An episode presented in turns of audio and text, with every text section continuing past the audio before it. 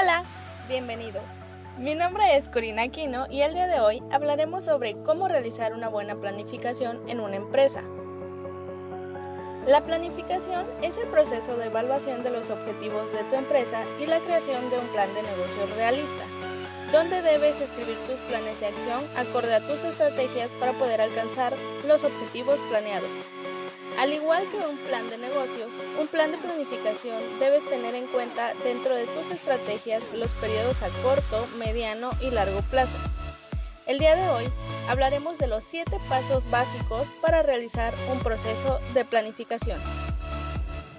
Paso número 1. Establecer objetivos.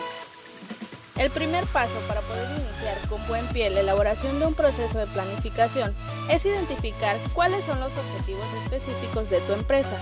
En esta parte debes incluir una descripción detallada de cada meta y hasta debes detallar las diversas razones y analogías de su elección y cuáles son los resultados esperados para cada una de dichas metas.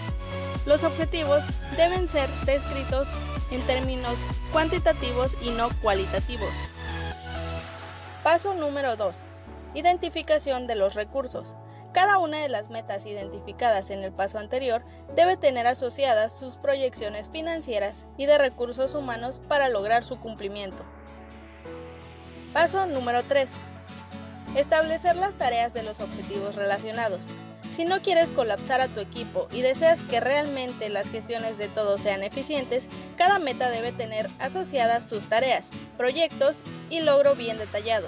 Con este paso no solo lograrás que cada miembro de tu equipo esté focalizado y orientado a qué debe hacer, sino que lograrás mantener la motivación dentro de tu personal por cumplimiento de objetivos, a tal punto que puedas realizar un plan de incentivos. Paso número 4 priorizar objetivos y tareas. Si ya establecimos las metas, los recursos que voy a necesitar para alcanzar dichos objetivos, identificando las tareas a ejecutar por objetivo, ahora el siguiente paso es priorizar cada meta y tarea para cada objetivo según su importancia. Las tareas que consideres más importantes deberán ser abordadas y completadas de primero. En este proceso, de priorización también debes reflejar los pasos necesarios para completar cada una de las tareas para alcanzarlas. Paso número 5. Crear actividades y calendario.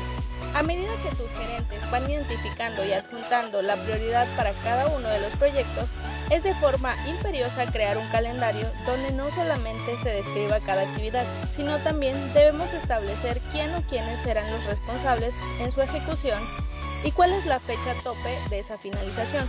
Esto con el fin de cumplir con los términos generales de la empresa.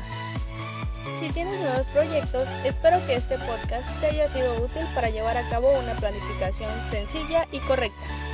Esto ha sido todo. Recuerda, soy Corina Aquino y nos vemos hasta la próxima. Bye.